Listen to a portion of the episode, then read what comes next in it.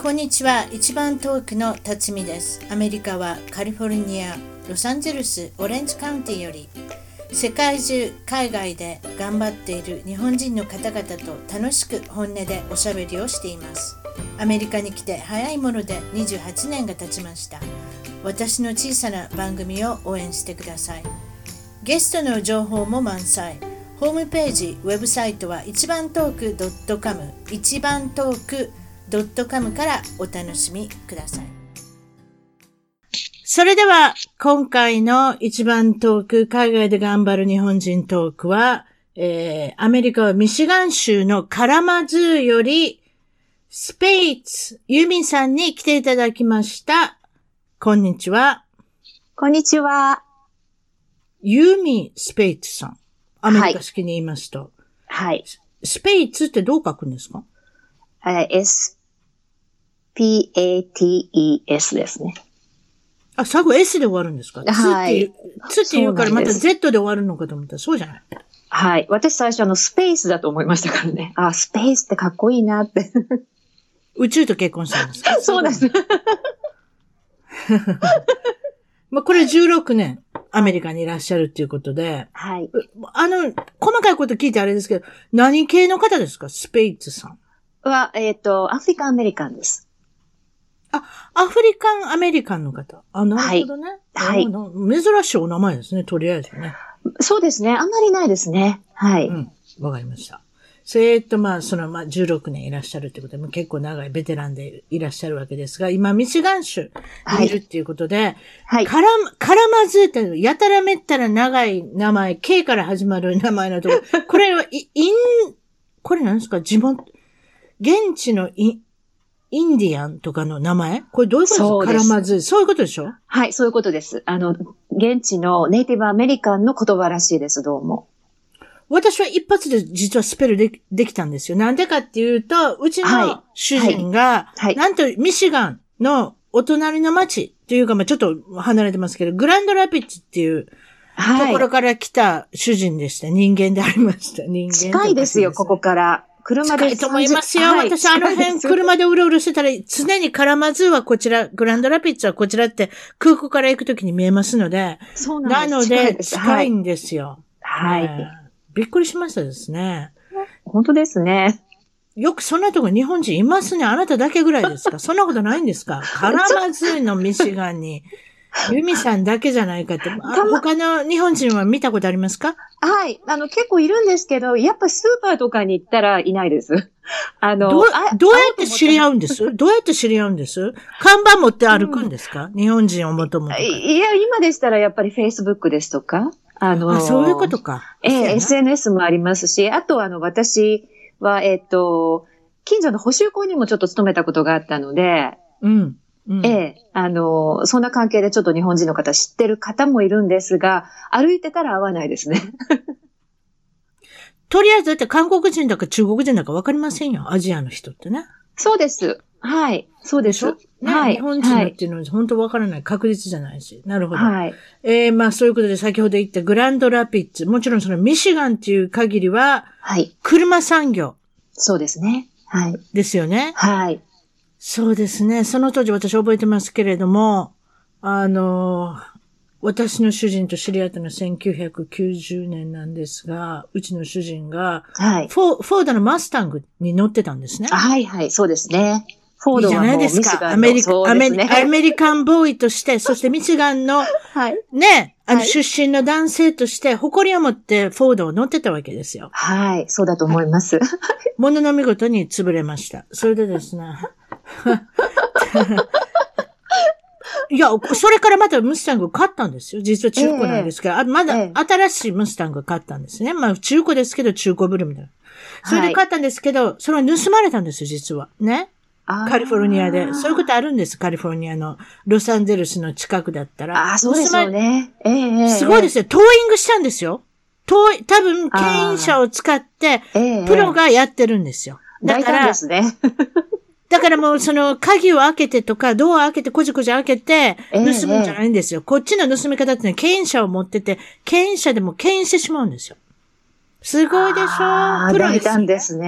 はい。なので、路上につみ、えー路上に止めてて、一番前の前列の車だったんですよ。ちゃんとそれも見てるんですよ。で。それを一番前列のやつだったら、前に、ほら、ね、あの、はい、そうですね。塔できすね所があるじゃない。塔がでええきる距離があるので、それでプーって持ってったんですね。あまあそういう話は別にいいんですけれども、とりあえずそこから次に乗った車がトヨタだったんですよ。はい、トヨタですね。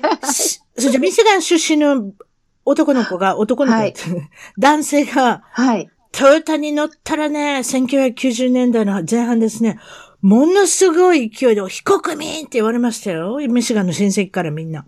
そうみたいですね。そういう話聞いたことあります。あの、 beat up されたっていう話聞いたことありますよ。トヨタの車乗ってたら、はい。でしょ？それぐらいやっぱり、車社会で、車産業が、、はいい。わゆる、あの、崩れてしまった。フォードだとか、シェビーだとか、あと何ですか？いろいろありますね。あの、大きな GM、GM ですとかえね。えいわゆるね、はいはいそうはいいった会社が、はい日本の。営業成績がよ良いために、すべて崩れてしまった。はい、ね、そうだと思います。そういうことで、今は大丈夫になりましたけど、どうして大丈夫になったか。はい。日本の車を真似て作ったら大丈夫になったってことなんですよ。そういうこと似てでしょ？ますよね。最近似てますよね。確かに。そういうことですよね。結局、ガスマイレージって言うんですか、ガスマイレージ日本でなんて言うんですか？燃費も上がった。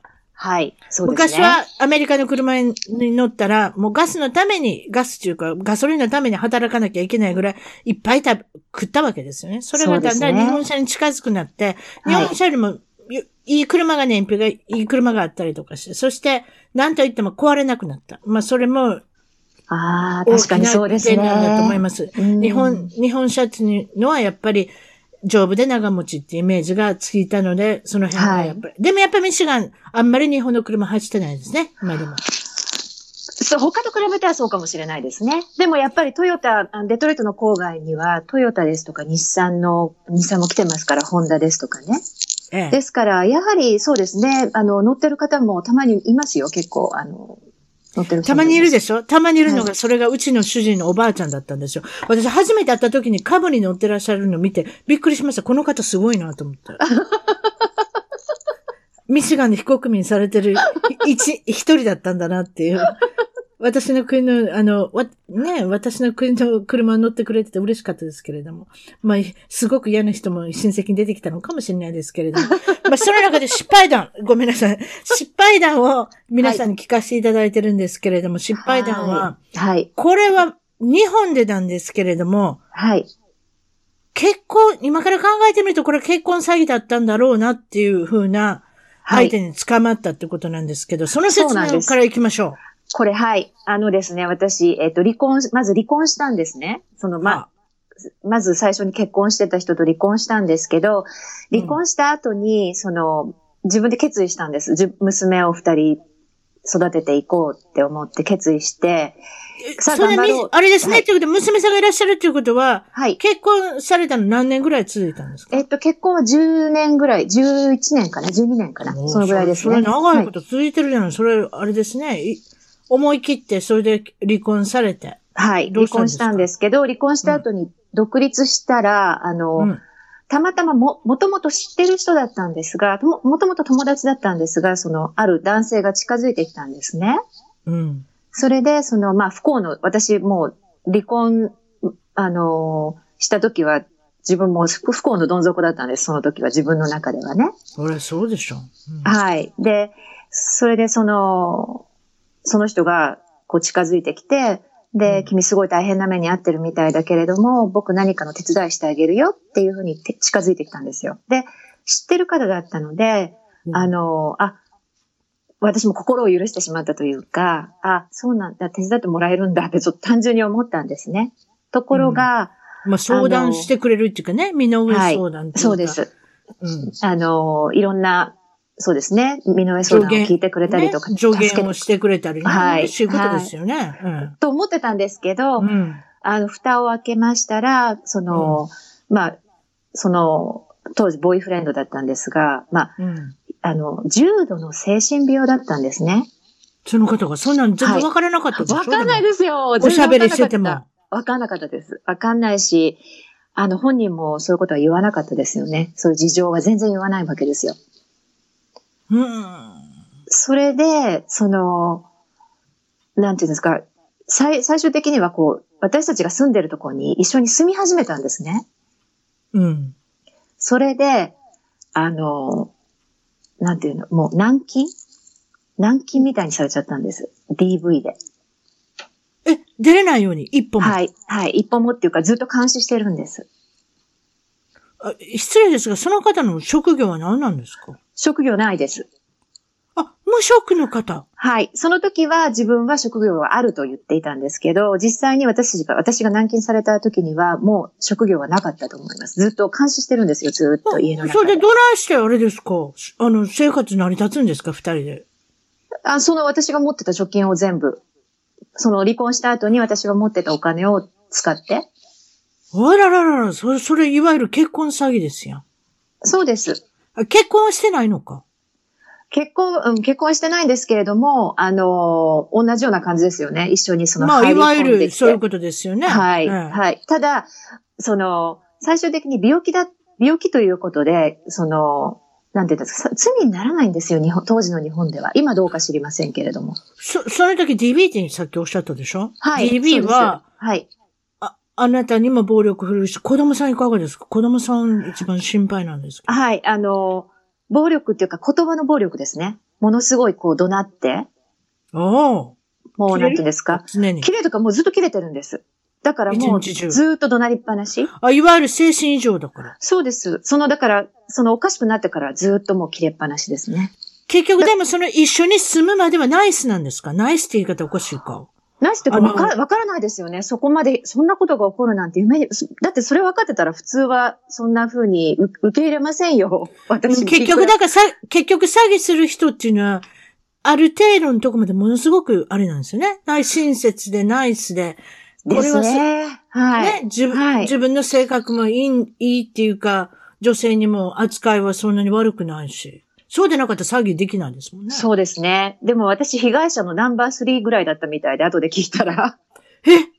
そのそうなんですよそうか、はい。常習犯前にも、前にも、あの、独身の女性の方で被害に遭われた方がいるっていうのを後から聞いて、ちょっとこれびっくりしどれ、たんですけど。どれぐらはい期間があったんですか、?DB の期間。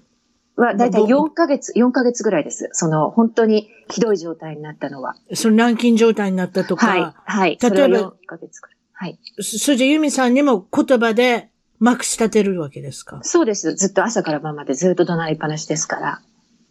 子供たちもです。子別にその供たちも。はい。殴る、蹴るっていうのは別に入らない。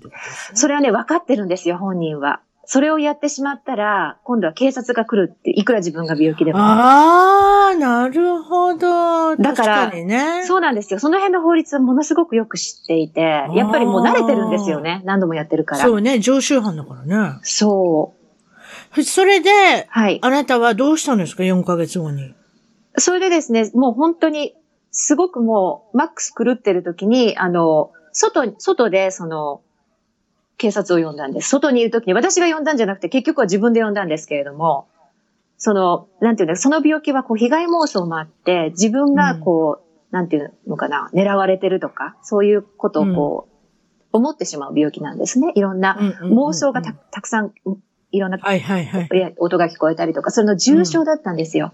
うんそれで、うんその、ちゃんとお薬を飲んで、あの、治療すればそんなことにはならないんですけれども、その、最終的には自分はもう病気じゃないっていうことで薬も飲まなくなって、もう本当にマックス、こう、いろんなことが聞こえたりとか。ということは、お医者さんには言ってる形跡があるわけですね。はい、ありました。その、あったけれども、うんそれは私は詳しいことは知らなかったんです。わかりますけど。うん。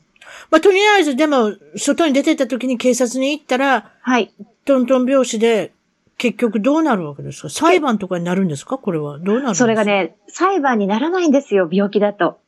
あららららららら。当時は今わかんないですけど、2000年ぐらいだったんですが、あのーもし裁判をしたとしても、その、もう10年ぐらい期間がか、あの、かかるよって言われたんですね。大変やなあそうなんです。で、それで、もうあの、とにかくどこかその人が探せないところに行かないと、また探して捕まえられちゃうよってそうそうそう、そう、そう、そうよね。そう、そうなんです。警察に。だって、ひょっとしたら次の被害者が見ついけて、るかもしれないまたやってるかもしれない。はい、やる、や、思います。わかんないですけど。それは怖いですね。そうですか。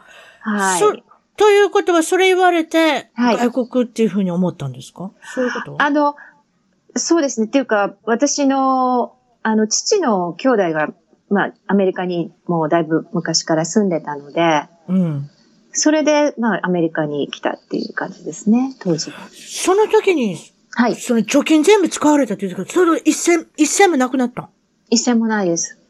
うわ、大変ですやん。はい。だから、その時母子家庭で、母子家庭で。そうで。す。はい。ただ、父と母がその時に、あの、援助してくれたんですね。こっちに来る、アメリまあカに来る。もちろん、日本では母子家庭っていうのを優遇される場合がたくさんありますけれども、いろんな面で。はい。ね、例えばその医療保険だとか、そうですねそうそうですよね。税金とか、はいなんかそそういうのも全部、あの、母子家庭はすだいぶ優遇されるんですよね、日本ではね、まだまだ。そうですね。アメリカはちょっと違いますけどね、その辺はね。うんうんなるほど。そういうことで、はい。え、まあ、あの、失敗談の中でも、本当にこれはあれですね。あの、許せないですね、相手は。そうですね。法律がだからまあ今た多分変わったと思うんですね。病気でも何かはそういうことしたら、あのう、ん今罪になると思うんですけど、うんもう当時はとにかくもう病気だから、あの、精神病院に入ってもすぐに出されちゃうんですよ。何ヶ月経つかねまあ、彼はそういうこともきっとしてたんでしょうね。だと思いますよ。ね。ね。ねはいそういうことだと思う。詐欺する人ってそうだと思います。詐欺する意味は、この場合もうまくいきたいけど、次の場合ももううまくいきたいわけですから。そういうことでしょ、だ犯罪、犯罪人の精神っていうか、あの、ももの、ものはそういうことだと思いますね。次もうまくやりたいっていうね。うんそうでしょうね。はい。今、はい今もちろんミシガンにいらっしゃるんですけれども、はいミシガンに来た当時ですね。はい。はい。あの、こんなことがありましたっていうことで、これは、はいえっ、と、ドーナツ屋さんのお話なんですけれども、それじゃ初めから進めてもらいましょう。はい。ドーナツ屋さんの行く前から言ってください。はい。はい。あの、そうですね。あの、最初に、そんなことがまあありまして、あの、ミシガンで就職したんですけれど、ミシガンの日本人学校ですね。日本人学校に、えっ、と、教師の仕事、私教師の免許を持ってるもんですから、教師の仕事で採用されまして、あ教師っていうのは、これは日本語を教える教師ってことですか？そうです。日本の補習校、この私立の学校が補習校も持ってて、補習校と塾みたいなのも持ってて、あ、そこで。それじゃあはい日本から来られた海外、えっと、駐在員のはい。子供さんだとか、そういう子供そうです、日本語、もしくは日本の教育を学びたい方に対しての教師ということですね。そうです。わ、かりました。そうです。はい。はい。はい。それで、あの、ミシガンに就職して、あの、就職の機会をいただきまして、ええデトロイトの近くに就職したんですけれども、あの、はい当時、えっ、と、まあ、お金がなかったですから、あの、まあ、そんなか形でアメリカに来たんですけれども、そんなたくさんお金もなくって、中古の車を買ったんですよ。またこれ、フォードの 車を買ったんですね。はいはいはいはい。あの、トーラスっていう車なんですけど、うん。で、しばらく乗ってましたら、あの、トランスミッションが壊れちゃって動かなくなっちゃったんですね。うん、うん、うん、うん。それで、えっと、あのあ、ごめんなさい、どうしよう。これ、いいですよ。いいですよ、いいですよ。よ。そ、そこから行きましょう。はいい。いいですか？で、トランスミッションが壊れちゃって、あの動かなくなっちゃったので、あの、デトロイトは車の街ですから、トランスミッション専門の、えーお店、その、直してくれるところを電話帳で調べまして、持ってったんですよ、車を。ちょっと待って、トランスミッションめちゃめちゃ高いですよ。私一回、それ言われて、もうその車捨てたことありますもん。っていうか、捨てるぐらいもう、なんていうの、うん価値がない車だったんで、トランスミッションにとって、ああ、これもあかん。これも命取られたようなもんやと。2000ドル、3000ドルかかります。20万。かかりまし30万。た。はい。2000ドル払いました、その時。すごい2000ドルって。でも、その2000ドル払っても、またその2000ドルで中古が買えるかわからなかったので、とりあえず直そうと思ったんですね。うんうん。それで、まあ、そのトランスミッションをな入れ替えてもらって、乗せ替えてもらったんですけど、うん。なんとその引き取りに行った帰り道で、そのトランスミッション直ってるはずの車が、今度はブレーキが効かなくなっちゃったんですよ。なんですの？それ一番怖いですよ。なんですの？あのね、後でそれ分かったんですけれども、あの、トランスミッションを乗せ替えた時に、その作業員がブレーキを壊しちゃったんですって。それをグルーでつけてあったんですよ。ブレーキが。グルーですよ。そこに新しいの入れるの嫌やから。入れないで、そうなんです。プラスチックのところをグルーでくっつけてあったんです。うわーでもそれってめちゃめちゃ、そうなん、あれですよ。と、ブレーキ効かなかったら事故になりますよ。どうなったんですか？その時。はい。ずーっとずるずるずるずる行ったんですか？な、どれぐらいのまずスピードで走ってて気づいたんですか？まずあの、気づいたとき、アクセル踏んで、えっと、うんと、あの、道路に出るまでですね。道路にうん。出るまでの間は気づかなかったんです。アクセル踏んでこう、道路に出るときで。道路に出ようと思って、右折しようと思って止まろうと思ったら、ブレーキが効かないんですよ。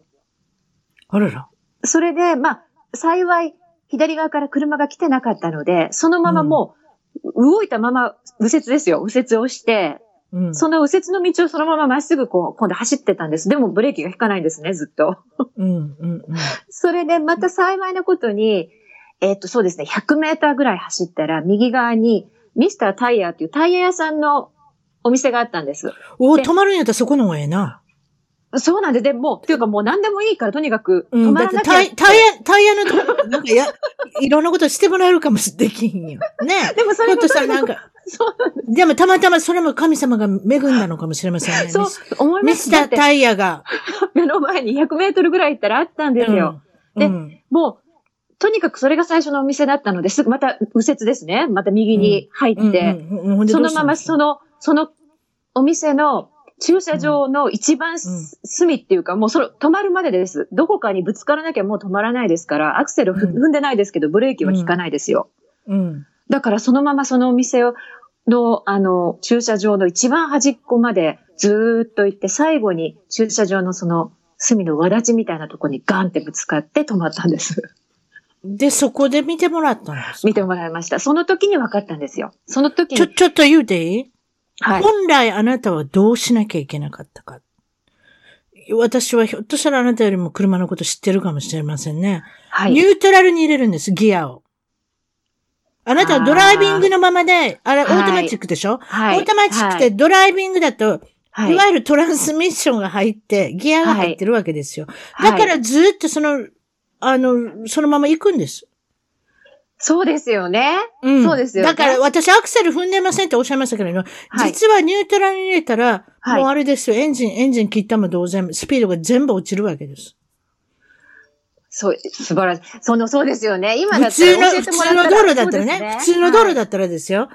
だ、だから、その、フリーウェイとか、ものすごいスピードが出るようなところでやるのは、私はどうかちょっとわかりませんけれども、はいはい。じ今度そうなった時は、皆さんそうまあ、してくださ。ないりたくないですけど、もし、まえー普通の道路でもしも、ブレーキが効かないって分かったら、あの、皆さんニュートラルに入れて、はい。まずスピードを落としてから止まることを待つっていうことで。もうそれで、それミスタータイヤは何かしましたか？ミスタータイヤの人はびっくりしてましたね。あの、だっていきなり入ってきた車が壁にぶつかってるわけですよ。それでお店から人が出てきてどうしたの？って聞かれて、私と娘二人乗ってたんですけど、もう三人とももうパニックで震えてたんですね。そりゃそうでしょ。うん。そしたらそのミスタータイヤの人が、その、ちょっと見てあげるって言って、で、その人が見てくれたら、まあ、ブレーキが壊れてるよって。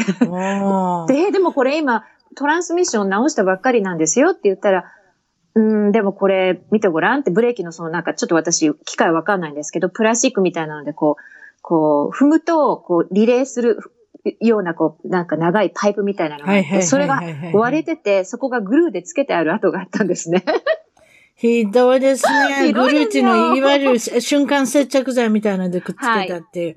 あ、はいそう、まあまあ、それも、それでもうそこまで持っていきましたか？行きましたど、けど、ど、どなり、どなり込みましたか？してましたけど、知らないって言うんですよ。その、やっぱり、や、うん。知らぬ存ぜぬです。そう。うんひどいな僕たち知らないよって言って、僕たちは知らない知らないって言うんですよ。うん。でもこれ明らかにグルーでつけてあるじゃないですかって言っても、やっぱりね、私日本人で、あの、お女性じゃないですか。で、向こうはもう本当に、なんていうんですか、男の方で、車会社で、こう、ああそういうのボルんですよ。女性からね。はいよく、よく聞く話です、アメリカでも。まあ、全部が全部そうじゃないですよ。私だったら、今、もし私があなたの、そん、あの、状況だったら、今だったら、イェルプに批評書きますからねって、これ一言言うたらもうこれで終わりですよ。ああ、そうですよね。今 SNS がありますからね。そう、イェルプで批評サイトがあるじゃないですか。はい批評アプリが。はい。あれ皆さん見てますので、あはいそこで、そしたら今まであったけ、あの、経験のこと全部書きますからね。この2、3日のこと今から書きますからねって言ったら、もう絶対もうびっくりして直しますよね、多分ね。そうでしょうね。でも私も当時あの日本語片言ですから。あ英語、英語片言ですよ。ね来た来たばっかりで。あでもその頃、この頃は、その頃もイェルプがないしね。それで結局直してもらったんですか？直し、でもそれはあのミスタータイヤで直しました。もうその人信用できないと思って、やってないってずっと言うんですよ。そうなん僕たちは知らないと。そんな半分人殺しですやん。そうなんですよね。いや、人殺して言い方しちゃいけないですけれでどもひどいなと思いました。だって、事故が起こるかもって思いながらグルーつけてるんです。グルーってその接着剤つけるんですよ。そういう人の気が知れませんね。あと、オーナーの人がしま、した。オーナーの人がそう言ったのかもしれないですね。どうしましょうって。あ、ほんならグルーつけとけ。多分そうだと思います。だってオーナーさんそういう態度だったもん。僕たち知らないよって。だく、だぶ、多分そうです。上の人が言ったのが、あ、怖いですね。怖かったそれじゃ、や。それじゃ次、やっと、ドーナツの話していいであ、すか？はい、ごめんなさい。はい、行きます。行きこましょう。れまたね、びっくりするような、皆さん驚かれるんですけど、これはまずは、バスケットボールの試合にいい行こうとしてたんですか？行こ行ったうとしてた。帰りで。す。デトロ行っイトの。た帰り。はい。はいそうそうそう、そこから始めてください。はい、はい、どうぞ。はい、あのですね、その、日本人学校で勤めてる時に、あの、知ってる方から、デトロイトピストンズっていうバスケットチームの試合の、あの、観戦のチケットをいただいたんですね。それで、あの、私と同僚の方と子供たちと喜んで、まあ、行ったんですけれども、あの、バスケットの試合って結構長いんですよ。3時間、4時間かかって、終わったのがもう夜中だったんですね。それで、帰り道に、あの、デトロイトのあんまり治安の良くないところで道に迷ってしまいまして、あ、怖いね。デトロイト怖そうやな。デトロイト怖そう。私まだ行ったことないけどな、デトロイトには。あの、ちょっと閑散としたとこだったんですけれども、まあ、うん迷っちゃって分かんなくなっちゃったんですよ。ど、どっちに行ったらいいか？うん、うん。でちょうどちょ、ちょっと待って、その当時で何年って言った？千？えっ、と、いや、えっ、と、900 2000年過ぎてますね。2004年かな？はい怖いやろな。その当時まだ怖いと思うわ。はいはい。それで？そうですね。それで、えっとですね、ちょっと目の前にダンキンドーナツの看板が見えたんですよ。うん。で、あ、ドーナツ屋さんがあるから、あそこで道聞こうと思って。せやな。道を、道がわからんかったら近所の人に聞くのが一番やもんね。でも夜中ですからね。夜中ですから、ものすごい遅いでしょ？もう、だってはい夜11時ぐらいちゃいますの？10時。もう11、12時過ぎてましたね。わ、そら怖い。はい。それ、それででもまあ私、その詳しいことがよくわからなかったんで、ダンキンドーナツの、あの、明かりがついてたので、車から降りて、ダンキンドーナツの中に入ってったんですよ。はい。そしたらそこに、あの、3人の、あの、アフリカンアメリカンのおじさんたちが座って、カードゲームをしてたんですね。黒人って言うて大丈夫ですからね。いや、はい、はい、黒人。わかります？アメリカに行って気使ってるんでしょ？わかります。でも黒人の、黒人のおじささんが、うんあの、3人座ってカードゲームをやってたんですよ。で、お店に入って、ドア開けたら、あの、広いんですけど、中は閑散としてるんですけど、その3人だけがポツンと座ってたんですね。ん。うん。それで私、あの、恐る恐るっていうか、まあ、入っていきまして、で、おじさんに、あの、片言の英語で、道に迷っちゃったっていうことを言ったんです。で、ここに帰りたいんだけどって言ったら、最初あの、う3人で私の顔見てました、じっと。うん。で、でもその後に何度もこう聞き直してくれて、私が英語があんまり上手くないもんですから、何度も何度も聞いてくれて、うん。で、最後分かったって言って、3人で外に出てきて、で、あの、車、これ乗ったらこ、こっちの方向に行くんだぞっていうのを、まあ、英語で言ってくれるんですよね。で、これをまっすぐ行って、で、信号を2つ、2つ過ぎたら、左側にハイウェイの乗り口があるから、それを、それでハイウェイに乗ったら、ここの、君が帰るここに行くんだよっていうふうに教えてくれたんですね。で、うん私たち、親切、親切。うん。そうなんですってね。私たちその通りに行って、無事にその時は着いたんですが、後から、あの、そそのあたりでね、デトロイトのそのあたりで発砲事件がありまして、うん。で、あの、知ってる方から友人から、あのあたりっていうのはすごく治安が悪くって、もう知ってる人だったら絶対立ち寄らないところなんだよって言われたんですよ。そのダンキンドーナツに 道聞いて。ほんで、あと他の人何人いたんですか？車の中にいたの？車の中にいたんです。で、私一人で、あの、同僚の方は車の中にいて、何で何人いたんですか？えっ、と、子供もいたから全部で4人、私入れて5人ですね。鍵閉めとってある、鍵し、はい鍵がっつり閉めとってあるな。はいロックしとってあるな。はい。だわって駐車場も車誰もいなかったですもん、夜中だからあ、。そう、あ、そう。そうですか。そういったこともあったんですね。うん。はい。まあだから、知らぬが仏って言いますか、今考えてもなんか、あの、おじさんたちって、あの、エディ・マーフィーの映画に出てきそうなおじさんたちなんですけど、3人とも。仲いいんでしょうね。いつもだいたいダンキンドーナツでそうやって、はべりながらなんか面白いゲームなんかしてるんでしょうね。そういきっうことでしょねとそううだと思います。でも本当にラッキーだったなと思いました、後から。あの、多分聞いてね。はい。多分ポーカーとかやってたんじゃないですか。そうですそうです多多分お金かけて、お金かけ、お金かけてなかったら12時までみんなやってません。ただの、ただのカードゲームじゃないと思います。そうですか。す わかりました。そしたらですね、もう少し、あの、お話が、受けそうなお話があるっていうことで、はい。子供さんが、はい。まあ、アメリカに来ました。連れてきました。でも、はい英語が何もわかりませんっていうことで、はい。学校に入れるわけですけれども、そうですね。日本から、あの、アメリカに来たんですけども、子供は私の事情で連れてこられましたから、そうですね。ありがた迷惑ですね。お母さん、そんなこと、言われしました。はい。はい。あの、本当にそうだと思います。で、連れてきて、で、まあ子供、私あの、日本人学校で働いてたんですけれども、子供はもう現地校に行くしかないですよね。普段はうん月曜から金曜は。うん。で、もうそうですね、10歳と12歳で連れてきたんですけれども、二人とも全く英語は全くわからない状態で現地校に入ってますから、うん。特にあの、5歳、5年生の10歳だった、あの、下の娘の方は全く1年間全くわからなかったって言ってますね、今でも。うーん。あのもう、それこそいじめられてもわからなかったって、英語でいじめられるから、それがわからないですよね、英語がわかんないですから。そういう、あの、1年間を過ごして、あの、来たんですけれども、まあ、あの、中学、高校ぐらいから、彼女も途中で悔しくなったみたいで、あまりにも馬鹿にされて。うん。あの、もともと、割とこう、負けん気がある子なんですが、うんその、彼女持ち前の気の強さと、あと、まあ日本人特有の勤勉さで、うん。中学、高校から、高校4年間は、あの、ずっとストレート A って言って、オール5ですね、日本で言うと。うーん。なるほどね。あのね、日本人の人はね、例えば、はいあの、あれでしたっけ？日本に10歳ぐらいまでいたんでしょ？ね。そうです、そうです。はい。そしたらこっちに来たら算数？数学ははい。簡単なんですよ。ただ、いわゆる日本でいう国語、 English が大変になるっていうね。そうですだいね。大体そういうパターンなんですけれども、そうですか。まあ、そのまま、とて、ずいぶん、あの、頭のいい。頭のいいっていうか、努力したんでしょうね。うん努力したと思います。DNA もあるんですよ、お母さんの、多分。お、お父さん知りませんけど。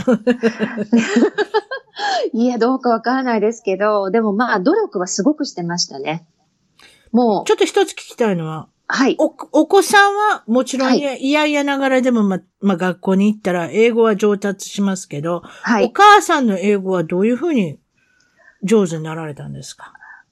あのーまあ、後で話しますけど、主人がアメリカ人なんですが、あの、主人と再婚したんですね。アメリカ人と再婚して、そのアメリカ人の主人は、まあ、日本語はあまり話せないので、うん。えっと、片言の私の英語で最初はやり取りしてたんですが、あの、学校に行きました。ESL に、大学の ESL に。うーん、そういうことですか？はい。うん最初はそれで少し勉強をして、うんそれからやっぱり、あの、言語っていうのは、多分学習言語っていうと、生活言語っていうのがあると思うんですけど、生活で使う言葉と、その、学習で使う言葉ってちょっと違うんですよね。日本語もそうなんですけれども。うん。それで、あの、主人が学校に行くようにって言って私を学校に入れてくれたので、まあそこが多少英語が話せるようになったスタート地点だと思います。あと毎日ご主人とおしゃべりしたっていう、ご主人が一番大きな選手だったのかもしれませんね。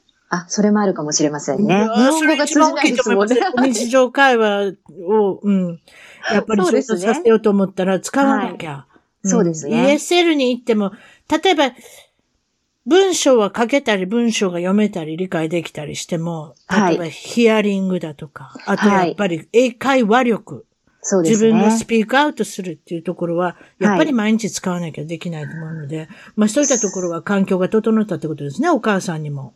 そうですね。あの、うん主人と結婚して今度12年目なんですけど、あの、そうですね。過去12年は英語で生活してますね。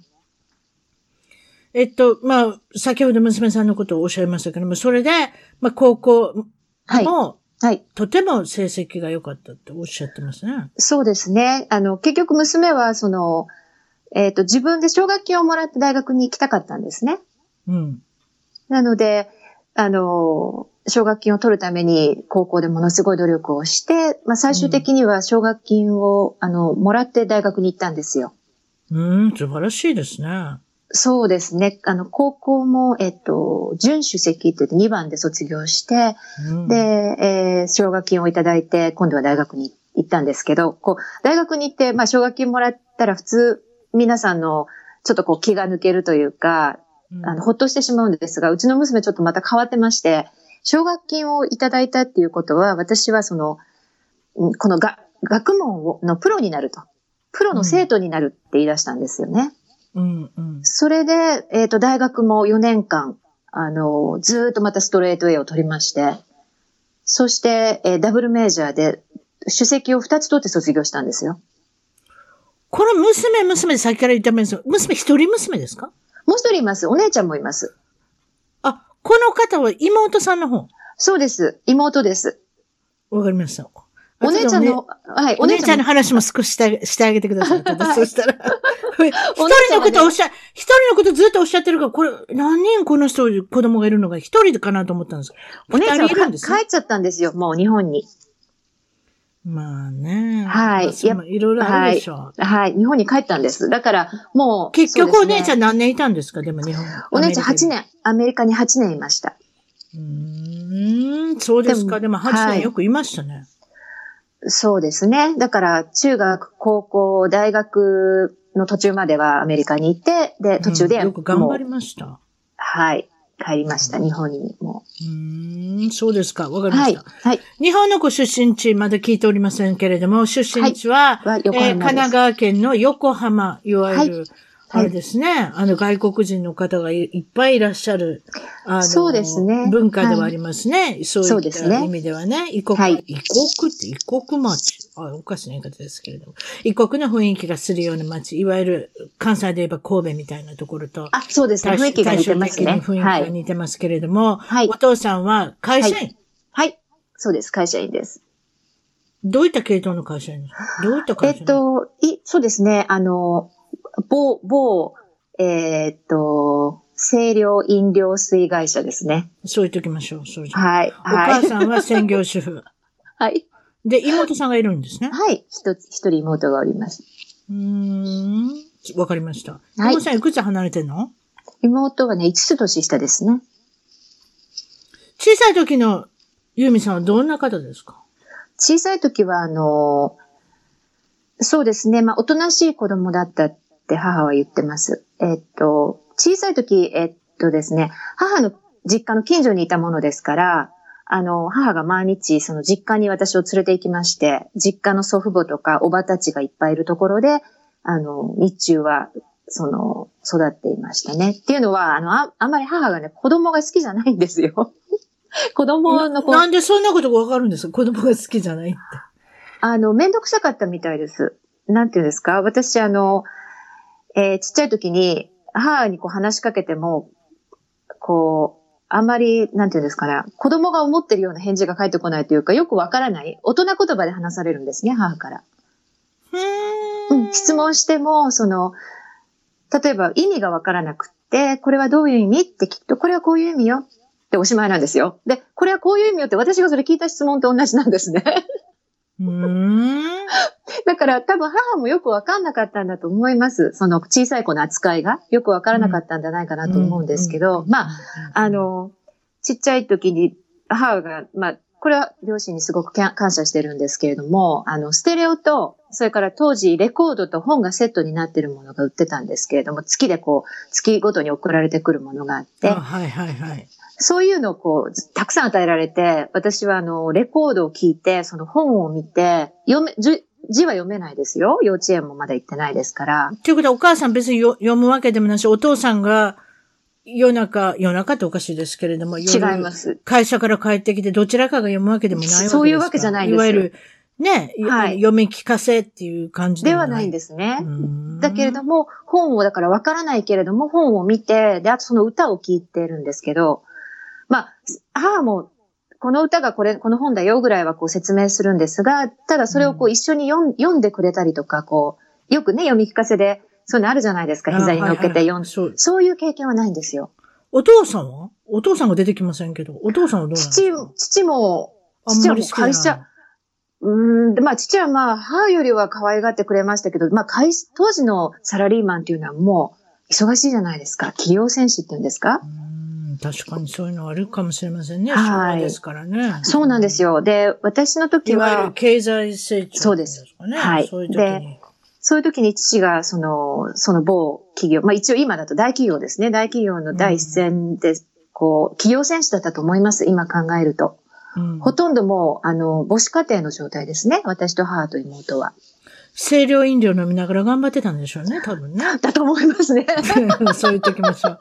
カフェインたくさん入ってるやつです。そうですねいいですけど。うん大体分かってきましたけど、どのくらいはい、そうですね。まあいいじゃないですかはい。まあ、あの、小学校に上がるぐらいまでは体がとても弱かったので、まあ、はいお家の中ではい。遊びをするっていうことが、はい主だったようですけれども、どういったは遊びをされてたんですか、はい。やっぱり、あの、さっきも、あの、お話ししましたように、音楽を聴いたりとか、あとは、あの、母は、あの、教材をたくさん与えてくれたんですね。本ですとか、折り紙とか。とりあえず、そう 買うだけ買って、そうそう。買うだけ買って、おお前ら勝手になんかやれというね。それに近いですね。あの、母、これ使ってやりなさいって。で、教えてくれたのはこれまた祖母なんですよ。祖母が、あの、母の、母側の祖母が。ああ、よかった、おばあちゃんがよかった、いてよかった。そうなんです。まあ、気が長いじゃないですか。祖母、祖母は、あの、うんおばあちゃんですから。だから、うん祖母が本当に、あの、丁寧に折り紙とか、色、色をこう塗ったりするのも丁寧に教えてくれて、一緒にやってくれたりね。そう、祖母がやってくれたんですよ、一緒に。そういう環境でよかったです。そうですか。はい例えば自分がこと、あの、子育てする身になって、今、あの、女の子二人育て、また一緒ですね。あなたも女の子二人、そして自分の子供も女の子二人。はい子育て論って言いますか、自分はお母さんに似てるとか、お母さんとは絶対違う風にやりたい。でもそういう二つに分かれると思うんですが、いかがですか？はい。あの、私は母とは全く違う方法でやりたいと思ってました。あの、子供ができた時には。うんで、自分もその幼稚園と小学校の先生になる勉強をしたので、うん子供には、あの、なんていうんですかね、保育を本当に自分のできる限りのことをやりたいって思ってましたね。うんで、実際やりました。子供たちには。うんうんうんうんまあ、あの、はいはい。どうぞ。はいいやいや、だから、あの、で、いろいろできたのは、まあ、離婚するまでなんですけどね。それ、なるほどね。はい。そっからはもうちょっともう生活するのでもう精一杯だったので、子供たち学校に放り込んじゃったような感じですけれども。まあ、確かはいに結婚詐欺にあってお金もなくなっちゃったしね。だからはいご両親のお世話にならないことにははい。人生始まらなかった部分もあったっていうことは確かですよね。はい。そうですね。その後はやっぱり父と母が助けてくれたので、アメリカにこうして来ることができたと思います。幼稚園をあんまり行ってない。いそうなんですよ。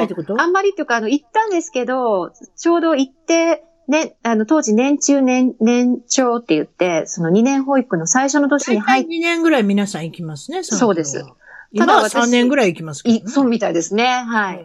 ただ私のところは、その、最初に幼稚園に行ったんですが、その、うん。両親が、あの、家を建てて引っ越したんですよ。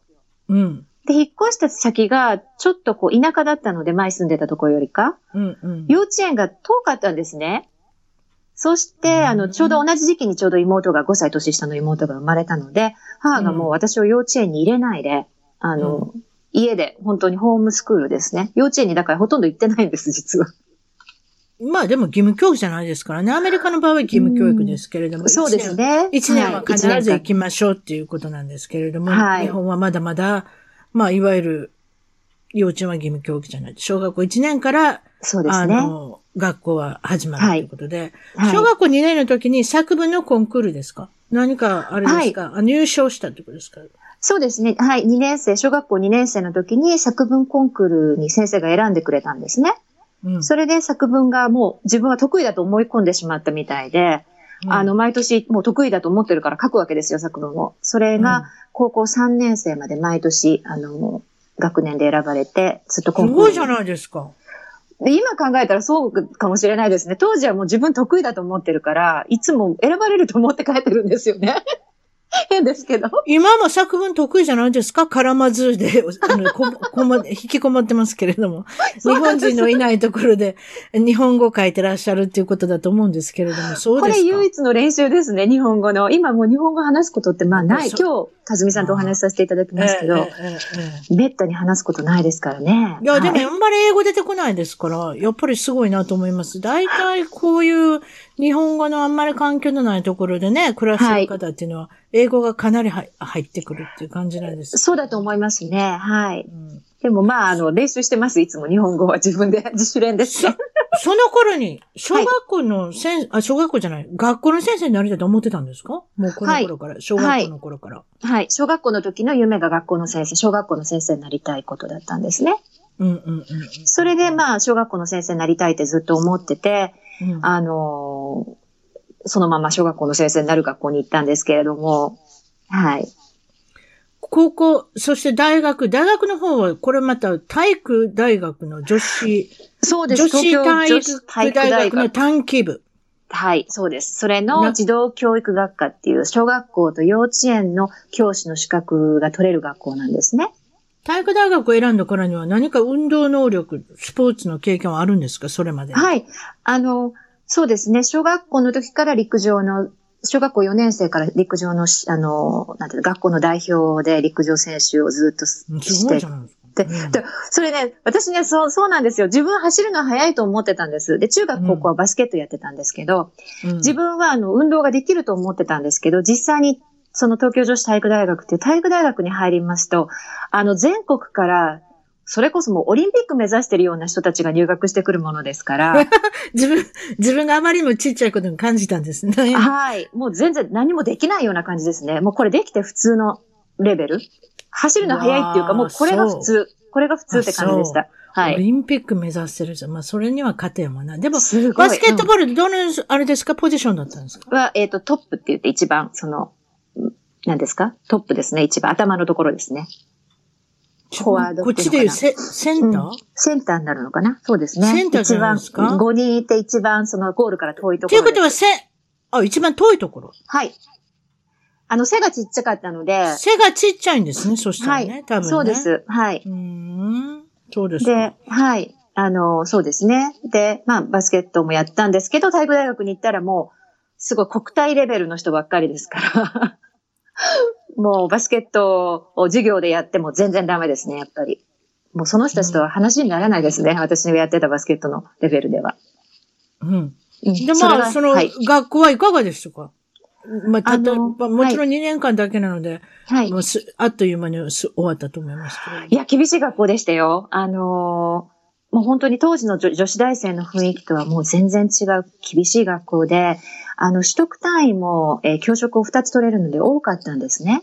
うんた、だ、あの、えっ、とですね、教訓がありまして、まあ、100年以上前の学長の藤村豊先生っていうけ先生の見学の精神がありまして、うんまあ、心身ともに健全で、質素で誠実、礼儀正しい女子体育指導者の育成っていう学校のその見学の精神がこうあって、それをまあ2年間でこう叩き込まれたような感じですね。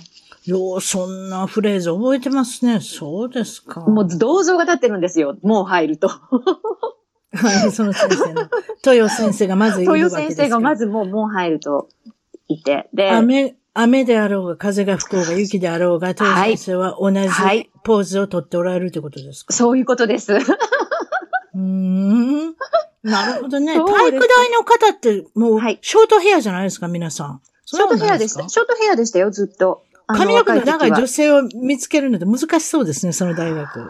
あの、あのね、女子大なんですけど、この人は何だろうっていう人もたまにいるんですよね。男性みたいに髪の毛もめちゃ短くて。めちゃいますよ。はいそういう人、そういう人って昔でいう例例のラブレターもらった口ですよ。そうです、そうです。そういう関係も、はい、そういう関係もいっぱいありました。はい。女性のスポーツできる人って女性からラブレターもらう人とかいっぱいいますよ。そうです、そうです。そういう方もいっぱいいますし。で、今から、今から考えてそれってレズビアンってことですかね？でしょうね。バイセクシャルかレレズビアンでしょうね。ねえ、だってものすごく髪の毛短くて、男っぽくしてかっこいい人とかいっぱいいますよね。そうですよ。で、はあそういう人いっぱいいましたよ。あのうん、体育大学ですから。はい。だ今考えるとそうでですね。多分、今ちょっとふっと思ってしまった。それってレズビアンってことかなとかって今思ったんですよ。多分そうだと思います。で、やっぱりねずっと一緒に住んでるじゃないですか。あの、み体育、体育学部の人とかはやっぱり月ああ、学生寮か。そう、はいはい。きっとそうだと思いますね。きっとそういうのあるでしょうね。ありうんあったと思いますねそういうことで脱線しました。楽しいですよね。でも髪の毛短くって、バスケットボールやっててとか、何陸上やってて何でもいいですけれども、なんか男性よりも、ね、その辺の男性よりもかっこいいと思ってる人いっぱいいるかもしれないですもん。そういうの。いや。まあ、ど、でもそこまであの、すごいでき、体育ができるわけじゃないんですよ。だから、う私はできると思ってたけど、そういうところに行ったら、まあ、普通のレベルっていうあ、違う、かね、ユミさんのこと言ってんのちゃうかったんだよ。ごめん。あ、他の人ね。ユミさんのこと言ってるんちゃう？ユミさんはやっぱりどっちかって言ったらストレートのタイプだなっていうのよくわかります。そのこと言ってるわけじゃないですよ。え ーた、たまに数人のこと言ってるんです。その女子大の中でもモテる方って結構いるんだなという思ったんであす、いると思います。多分、たくさんいたと思いま。いますいい人中学校でも中学校でも高校の時でもね、女性にモテる女性っていっぱいいますよ。そうですか。はいえーっと、海外に興味を持ったきっかけ、また海外に来た理由っていうのも聞いてるんですけれども、もうはい海外に来た理由は先ほどおっしゃった DV、結婚詐欺にあって、はい一文なしになって、お父さんお母さんにはいお。世話になったけれども、これはもう逃げようがないと。はい。国内だったらひょっとしたら見つかるかもしれないので、はい。海外っていうふうにアメリカのおじさんもいらっしゃったっていうことで、まあ、はい。アメリカということが自然になったっていうことでいいんですかそうです。ね。はい。あの、うん父が、あの、連れてきてくれたんですね。私はもう本当に落ち込んでしまって、自分がうつ病みたいになっちゃったんですね。うん。で、そ、もう、このまんまだったそらなら多分るわ。そら人間不信にもなるでしょ。はい。あの、喋れなくなっちゃったんですよ。もう、全然。で、い、あうん本当に、あの、もう、なんて言うんですか。母がもうこのまんまだったら、あなたが病気になるわって言って、今度は、そうねうん、あなたが精神病に、美容院に入るようになっちゃうよって、そのぐらいひどかったんですね、私。で、子供嫌いなお母さんにまだ子供預けなあかんしね。そうそれもや、それもややこしいですよ。それ、それ はいろんなことがあって、でも本当にいろんなことがあって、まあ母だってやっと自分の子供を育て終わったのに、また子供が、さあさあ出て、出てってくれて、またお女の子、同じ女の子連れてきたっていうことでね。そう、そうなんでですよ。す。それでその、はいええ、もちろんその滞在先、とりあえずニューヨークに行かれたんですね、これね。そうなんですよ。おじがニューヨークにも1970年代から住んでいたので、うん。あのーそこに連れてってもらって、は父が連れてきたんですけど、で、おじのところに最初行って、で、まあ、あの、私、体育大学出ていろいろ運動も散々やってきたので、えっと、私が習っ、日本で習ってた先生の紹介で、ブロードウェイのあの、ダンススタジオに行ったんですね。うん、うん。で、ああの、もう亡くなったんですけど、ジャズダンスの神神様っていうルイージっていうおじいさんが、あの、そのスタジオの経営をしてたんですが、そこにダンスを習いに行って、うん。あの、そのルイージさんも若い時に事故に遭われて半身不随になって、うん。あの、すごい大変な人生を送ってきたっていうことを聞いて、まあ、あの、まその、その当時、あ私会った時には、あの、は顔も半分こう、なんていうんですか、麻痺してるような感じで、その事故の後遺症で、もうおじいさんです、だったんですけど、姿もそういう感じだったんですね。それだけれども、まあ、私が落ち込んできてる話をちょっとこう、片言の英語と、あと通訳通訳してくださる方がいたので、お話ししてくれたら、まあ、それは大したことじゃないよっていうふうに、本当にさらりと、あの、うん大丈夫だよ。いや、あの、これからいいこともいっぱいあるよっていうふうに言ってくれたんですね。うん、うん、うん。でやっぱりニューヨークってあので人種のるつぼですから本当にいろんな人がいてお金持ちそうな人からホームレスみたいな人からいろんな人種もたくさんいるんですね。うん、うん。そういう人たちをこう毎日毎日スタジオに行く間にこう見ていてなんかなんか自分が抱えてきた自分はもう人生のねどん底に突き落とされたと思ってたけどでうんも実はそんなに大変なことじゃなかったかもしれないなってちょっとこうなんていうんですかねまあ、ひあの、元気が出てきたというか、立ち直ったんですね。いわゆるダンサーの方っていうのは、ダンスができればいいわけですよ。そういうことでしょ？そうですだって人種関係ないですよ。そうですね。はい、そうです。そういう視点で、はいあの、毎日来られてるわけですよね。はい。だから特にダンスできるのできないのしかないですその人はね、多分ね。だからそういった人のこ言葉が聞けて、大したことないやん。大したことないかもしれませんね。確かにアメリカに住んでるとそういうことをよく聞くので。そうなんですよね。私でもそれ自分の人生の中にはあんまりなかったので、アメリカに来ないとたらも思う。アメリカにはあるけど、日本にはあんまないでしょうね。う、だだと思います。で、アメリカに来てみたら、結構そういう人もいるんだなっていうのもまあ分かったんですけど、当時は、まあ日本ってほら、なんていうんですか、こう、恥ずかしいことはあんまり人には言いたくないっていうのがあるじゃないですか。やもういっ。ぱいあるんです、そういうこと。うん、そう。あります。うん。だからなんか、まうん。ね。ううんん、失敗は言うなんか人にはあんまり言わないみたいな感じで、もうね、離婚でももう最初それだけでも結構こう、その当時まだ少ないかもですね。今だから少しやっぱり離婚はかなり増えてきたみたいですけれどもね。まああでもアメリカと比べてアメリカなんか50%ですよ。そんなそうですよねの比にならないですよ、多分日本なんて。カリフォルニアなんか65%から70%ですよ。すごいでしょ？こっちはもうパッてね、あの、ダメだと思ったらやり直しますもんね。あの、別れて。白黒はっきりしてるんですね。そうですねうんでもその方がなんかいいですよ。なんか、その方がなんか、その後の人生が。ありますよ。日本だと家庭内別居とかありますよあれももうわけわかりませんもんだって。子供にも良くないと思うんですよね。それ私ね、一番思いましたよ。あの、離婚すると、じあの、離婚、最初のその、娘たちの父親と離婚するときに考えたのはそこですね。自分が仮面夫婦でこのまま子供が大きくなるまで、嘘っていうかこう、なんていうんですか、作ろうって夫婦生活をしていくのか、または別れて自分一人でも大変な思いしてでも子供を育てた方がいいのかっていうのはすごい考えて後者を選んだんですよ。ですよね。うんでも全員反対しましたよ、周りの人は。うーん、やっぱりそうですよね。うん、我慢すする、した方がいいってみんな言いました。現在の職業、もしくはユはいニークな職業。はい。このユニークの中で私は一つ入れたいのは、はいとても綺麗な声されてるのわかるんですね。発音も綺麗だし。ありがとうございます。うぐいす嬢をしてたっておっしゃった。はい、大学生の時ですね、あの、ウグイス城のアルバイトをさせていただいて。すごい職歴の名前ですね。うぐいす嬢。うぐいすって鳥ですよ。そうですね。ね。はい。でもその時に、あの、プロの方から、プロのその、プロのウグイス城っていう方がいるんですよ。で、私は学生でウグイス城のアルバイトに行ったんですが、そのプロの方からこうトレーニングを受けたんですね。話し方のトレーニングと言いますか。なるほど。うん、あれは、あの、すごく、はい、あの、勉強になりました。当時、まだ、そうですね、若かった二十歳ぐらいですね。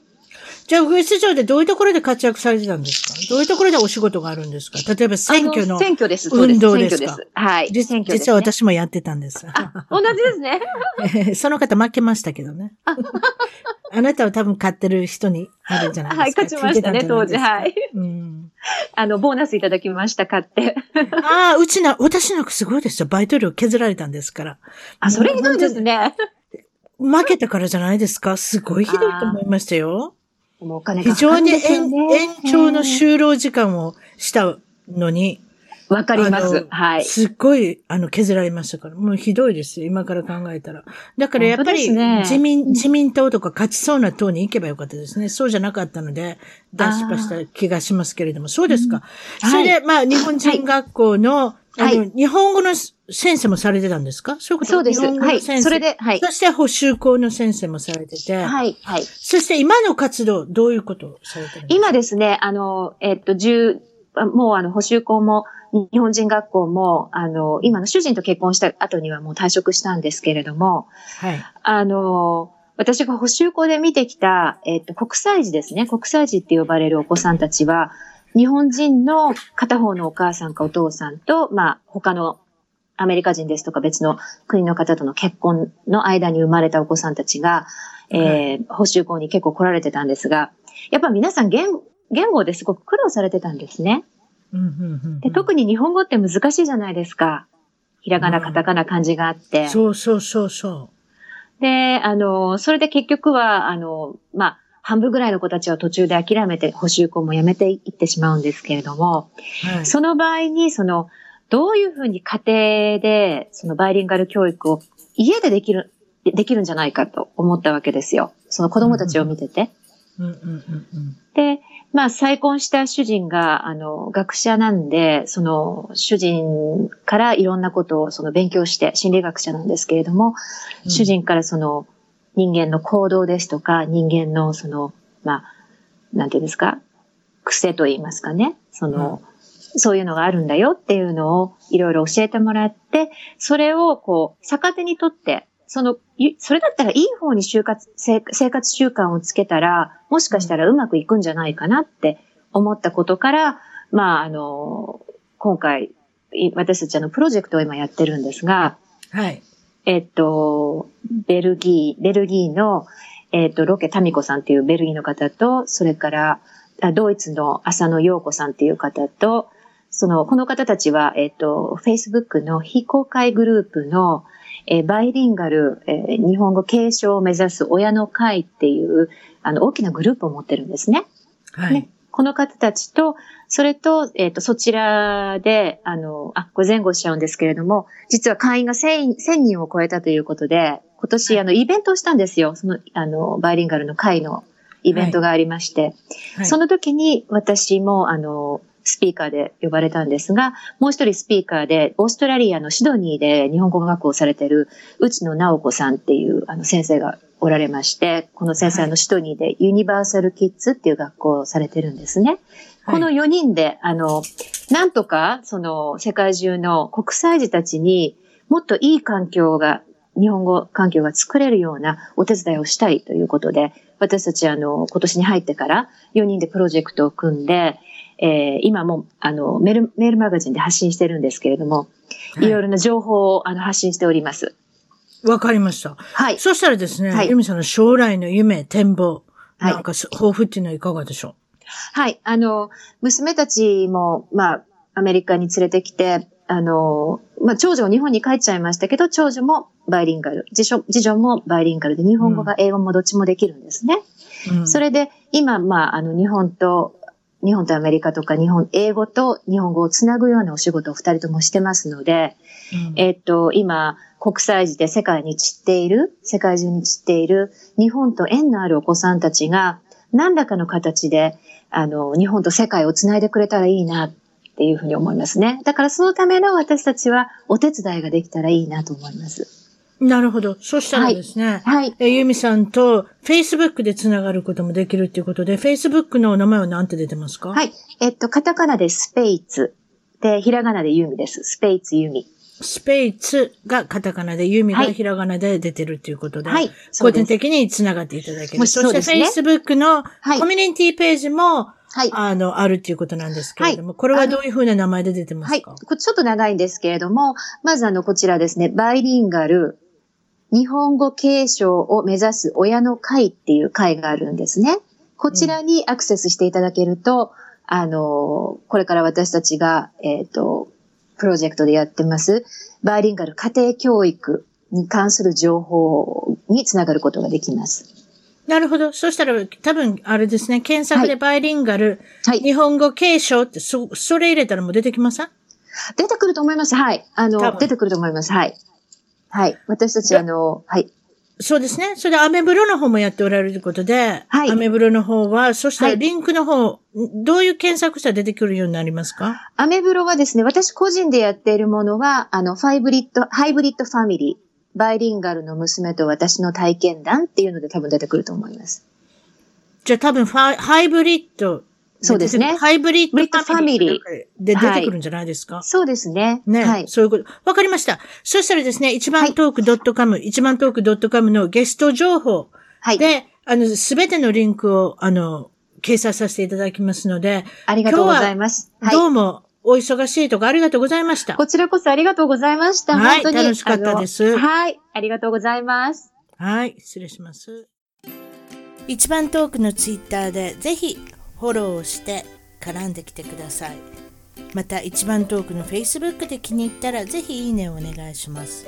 番組の聞き方は iTunes もしくは内蔵のポッドキャストアプリより一番トークを検索。Android のスマートフォンからはサウンドクラウド Google プレイミュージックのアプリより一番トークを検索。チャンネル登録をして新着をいち早くゲット私の小さな番組をぜひ応援してください。